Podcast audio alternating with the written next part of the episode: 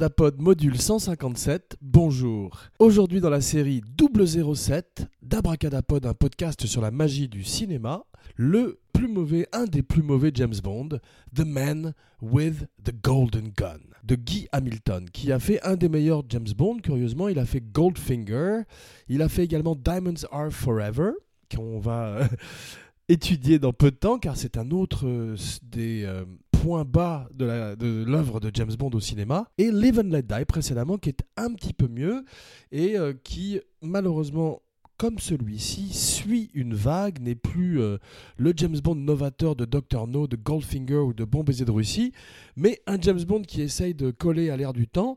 On a vu que le précédent Live and Let, and Let Die était euh, pas mal, il y avait des choses pas mal, mais il essayait de coller un peu trop près à la Black Exploitation, à Shaft en particulier reflet de son époque, et celui-ci, The Man with the Man with the Golden Gun, lui est un James Bond kung-fu, un James Bond qui suit euh, Enter the Dragon, Opération Dragon, et euh, qui est un des rares films euh, de James Bond où il y a très très peu d'arts martiaux, et pourtant il essaye de copier la mode kung-fu, parce qu'en 1974, année de la sortie du film, Everybody was kung-fu fighting.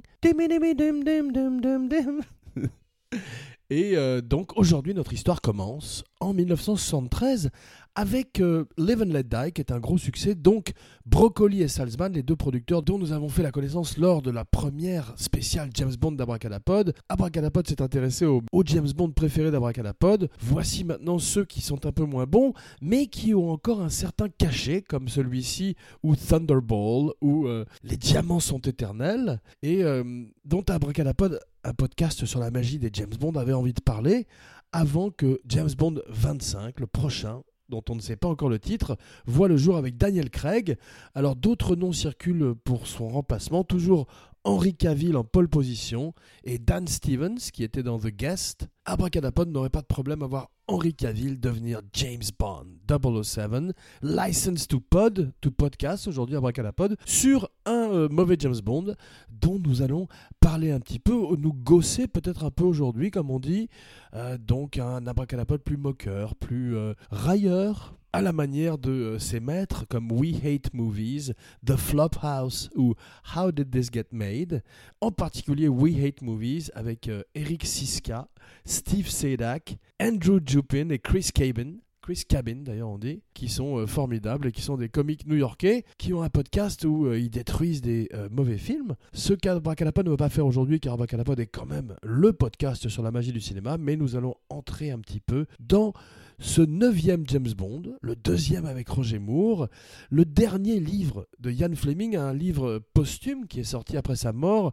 et qui est un très gros succès. Donc, Broccoli, après avoir fait Live and Let Die, enchaîne immédiatement pour la première fois, quasiment coup sur coup, l'année suivante. Il l'a fait, je crois, une fois auparavant avec Sean Connery. Il le fait cette fois-ci avec Roger Moore, avec L'homme au pistolet d'or. L'homme au pistolet d'or, le neuvième livre, est un très très gros succès en librairie. James Bond euh, a eu un gros succès avec Live and Let Die. Et même si le film euh, a beaucoup de défauts, il est euh, assez raciste. On voit d'ailleurs pour l'époque, c'est James Bond contre les Noirs, le, film essentiellement. Il a beaucoup de bons côtés, une extraordinaire bande-son, peut-être la meilleure chanson par Paul McCartney, des formidables gadgets, James Seymour qui est très bien en solitaire, et Yafet Koto en méchant qui est très bien. Alors cette fois-ci, le méchant, l'homme au pistolet d'or, dont le nom est dans le titre, comme c'était le cas avec Goldfinger et Dr. No, une grande tradition de James Bond, eh bien cette fois-ci, c'est Christopher Lee. Christopher Lee, le cousin de Ian Fleming, un cousin germain de Ian Fleming.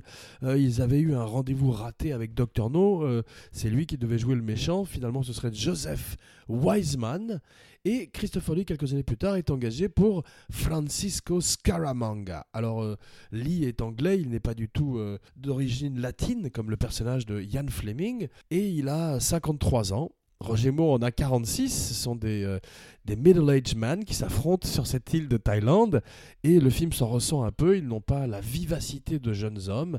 Ça n'est pas Tom Cruise et Henry Cavill se battant dans les toilettes de Mission Impossible 6. Tom Cruise qui est plus vieux que Christopher Lee et Roger Moore dans le film, mais qui est beaucoup plus en forme que les deux hommes. Christopher Lee a toujours ce côté aiguisé, émacié du comte Dracula. Il arrive des films de la Hammer, il arrive d'un très très grand film qui est The Wicker Man, où il fait le grand prêtre d'une religion, d'un culte païen. Un film qui a été fait en remake par Neil Labute avec euh, Nicolas Cage qui hurle Not the bees, not the bees.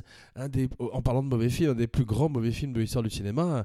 Un film qui est tellement mauvais, il en devient bon. Ce sont ces films qui euh, finissent par faire le tour du cadran et redevenir bons tellement ils sont réjouissamment mauvais. C'est euh, The Room est le saint patron de ces films et Ed Wood est euh, en quelque sorte le précurseur, ainsi que tous les films choc, schlock d'ailleurs plutôt, et euh, beaucoup de films grindhouse des années 70. 1974, le film est une adaptation très très loose, très très relaxe de, du roman de Fleming. Il n'y a absolument rien en commun à part le nom de Scaramanga, qui aurait dû plutôt être joué par Ricardo Montalban, qui ferait Khan dans Wrath of Khan. Khan Avec le gros William Shatner dans Star Trek, et qui aurait fait un meilleur Scaramanga, et qui ferait aux côtés de Hervé Vilches, Nick Nack dans Man with the Golden Gun et Tattoo dans la série télé L'île fantastique. The plane, boss, the plane Ricardo Montalban, qui est assez ridicule dans Cannes d'ailleurs, puisqu'il il a une espèce de coiffure disco et euh, une tenue euh, très années 70 face au gros William Shatner et à sa perruque, et qui s'est illustré à la télévision américaine euh, dans des publicités pour une voiture, en particulier pour la qualité du cuir corinthien de ses sièges. Le film est écrit par euh, Mankiewicz, Richard Mankiewicz, qui euh, en, a, assez de, l'univers de James Bond. Il a peu de temps, il doit être assez mal payé par Broccoli et Salzman, dont c'est la dernière collaboration. Effectivement, Salzman vendrait euh, les 50% de ses parts de la société Danjak à Eon Productions à l'issue du tournage et tomberait de plus en plus dans la faillite et les problèmes de santé Broccoli sent que le film euh, est un petit peu euh, en dessous de, des James Bond précédents. Ça n'est pas la première fois, il a quand même fait avant Diamonds Are Forever, qui est vraiment très très mauvais, avec un Sean Connery déjà très, très peu en forme, et qui reviendrait encore moins en forme pour une dernière fois pour Jamais plus jamais, avec une très bonne performance curieusement de Klaus Maria Brandauer, non pas curieusement Klaus Maria Brandauer, mais curieusement une performance qui est bien supérieure au film autour de lui comme c'est souvent le cas avec des méchants dans l'histoire du cinéma, comme par exemple Gary Oldman dans Léon, dont l'accroche était, je crois, l'accroche française, il y a le téléphone qui sonne. Mais peut-être qu'Abracadapod se trompe. Brit Ekland euh, joue Mary Goodnight. Alors, euh, elle a déjà croisé la route de euh, Christopher Lee dans Wicker Man. Elle est formidable dans Wicker Man. Elle est mariée à l'époque à Peter Sellers, qui a lui-même joué un body double de James Bond dans Casino Royale. Ce très très mauvais film où David Niven et Woody Allen jouait euh, James Bond et son neveu. Elle est suédoise. Les deux Bond girls de Man with the Golden Gun sont suédoises. Elle est Maud Adams, qui reviendrait plus tard dans Octopussy. Je crois une des seules James Bond girls à revenir deux fois dans des rôles différents, euh, dans des films différents. Elle devait s'entendre très bien avec non seulement Broccoli, mais également avec Roger Moore. Octopussy, la femme aux huit chattes plutôt un bon James Bond où Roger Moore est incroyablement vieux et surtout à un moment James Bond est habillé en clown ce qui est une extraordinaire faute de pied. Mais en même temps, euh, il y a quelque chose de tragique euh, en Roger Moore dans ce rôle de clown vieux et triste. Et il ressemble presque à Chaplin dans les lumières, dans, les feux de la rampe. Christopher Lee parle euh, plein de langues. C'est un véritable espion. C'est lui, James Bond. Il a, il a été au service de la SAS pendant la Seconde Guerre mondiale. Il a assassiné des hauts dignitaires, ou en tous les cas des nazis, en lignes ennemies. Il parle couramment le suédois. Il est un héros euh, dans certains pays euh, d'Europe de l'Est où euh, certaines de ses missions ont eu lieu. Tout ça est top secret, rien que pour vos yeux. Comme Ian Fleming, qui était lui-même un agent secret, comme un petit peu d'ailleurs Pierre Boulle, ces écrivains qui avaient véritablement des aventures personnelles qu'il euh, retraçait sur le papier de façon exceptionnelle. Christopher Lee parle couramment le suédois, il est, marié à une jeune femme suédoise et n'a aucun problème à parler en suédois à Maud Adams et Britt Ekland, qui sont toutes les deux des mannequins suédois, sur le plateau de Man with the Golden Gun. Une tradition de James Bond, c'est d'engager des Bond girls d'origine suédoise. Abracadapod ne s'en plaint pas. Et on verrait qu'il y a un très très beau photoshoot pour une bière, peut-être une bière thaïlandaise, je ne sais pas, où euh, Maud Adams et Christopher Lee pose sur une plage de Phuket, qui s'écrit Fuck It. La Thaïlande, euh, c'était rare qu'on voit la Thaïlande à l'époque au cinéma. C'était bien avant The Beach, c'était avant euh, The Incredibles, qui s'inspire de la Thaïlande pour euh, les décors du repère du méchant. Un grand hommage à James Bond de Brad Bird, qui revient ces jours-ci dans The Incredibles 2 qu'Abracadapod attend avec une impatience modérée. Et la beauté de cette baie thaïlandaise éclate à l'écran. C'est une star à part entière dans le film. C'est souvent le cas dans les James Bond. Le livre se passe à la Jamaïque, mais euh, ça suffisait la Jamaïque. Après Dr No et euh, plusieurs autres. Underneath the mango tree, me thing. Mango, banana and tangerine. Chanté par Sean Connery. C'est la première fois dans Dr No qu'un James Bond, la première fois et la dernière fois, heureusement, qu'un James Bond chanterait une chanson. Euh. Le film coûte 7 millions de dollars. il en rapporterait près de 100 donc c'est plutôt une bonne affaire, même si euh, Brocoli regrette beaucoup de choses. les critiques sont euh, très mauvaises en général, et il resterait considéré comme le nadir, un des plus mauvais James Bond. Abracadabra a dit que ce n'était pas le plus mauvais.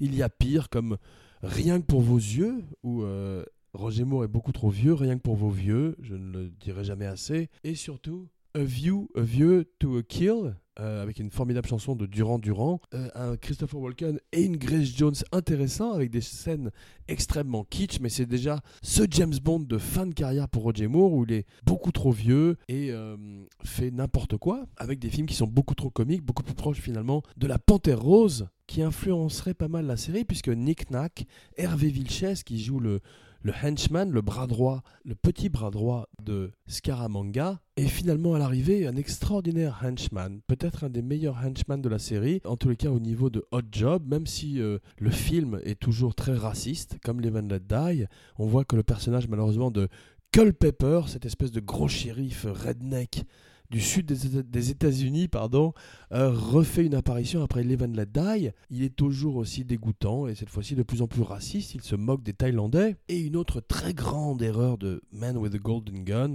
c'est qu'il ruine une des euh, plus grandes cascades automobiles de l'histoire du cinéma, où une voiture décolle d'un pont, fait une espèce de, de tire-bouchon et atterrit dans ce qu'on appelle le javelin jump sur l'autre côté d'un pont euh, détruit, sur l'autre côté de la rivière. John Barry ajoute un effet de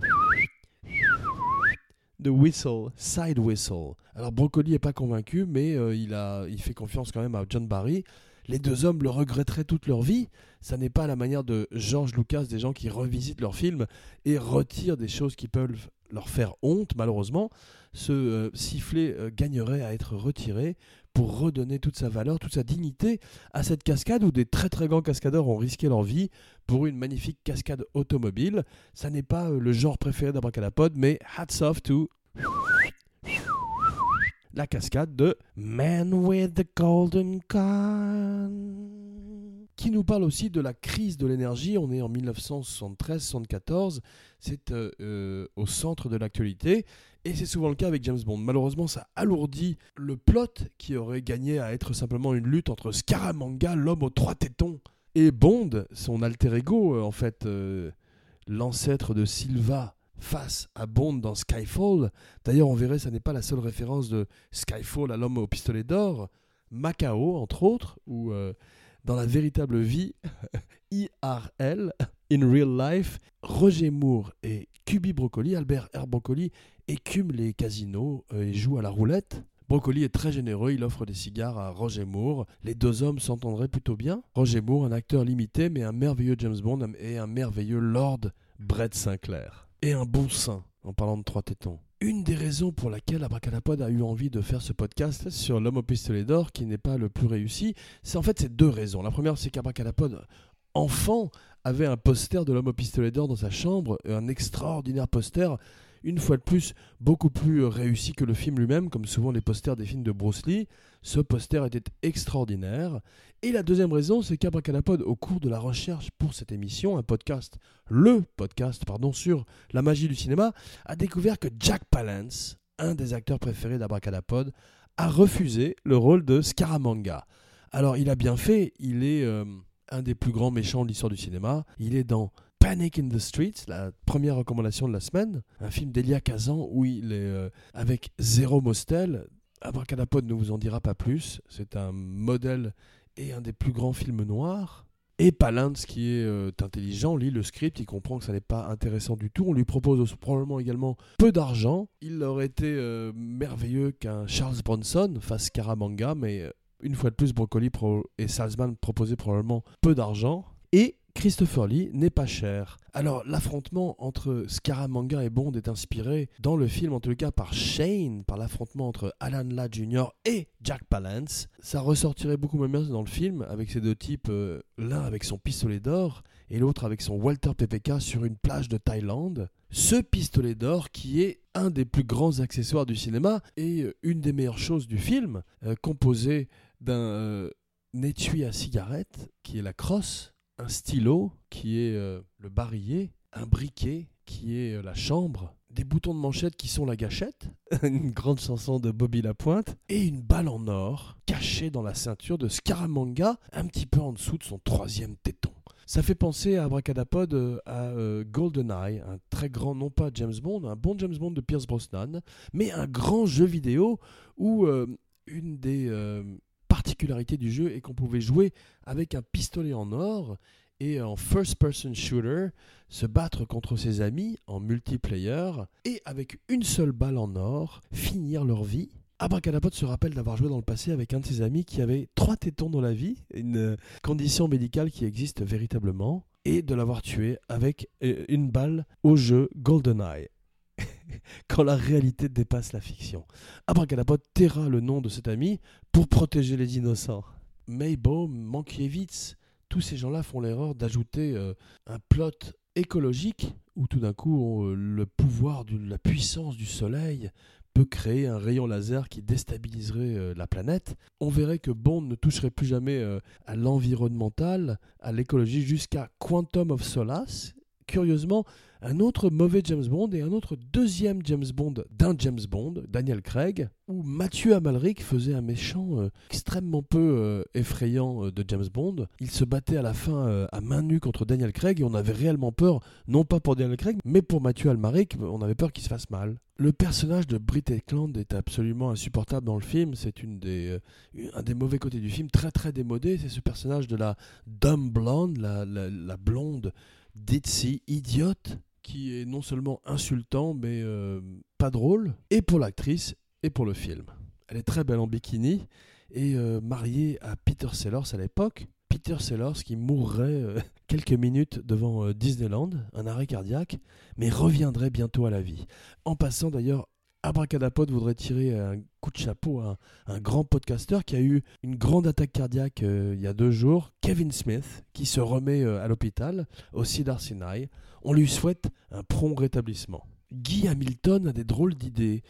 Euh, il a souvent les mêmes idées qui reviennent de film en film, puisqu'on voit que Auric Goldfinger, joué par Gerd Freub, avait déjà un pistolet en or dans Goldfinger, mais il a l'idée également d'amener non seulement un mafiosi dans cette île euh, thaïlandaise, mais également d'avoir un Bond à Disneyland, en tous les cas un Bond dans cette funhouse, dans ce hall au miroir déformant qui rappelle euh, la Dame de Shanghai, mais surtout Enter the Dragon.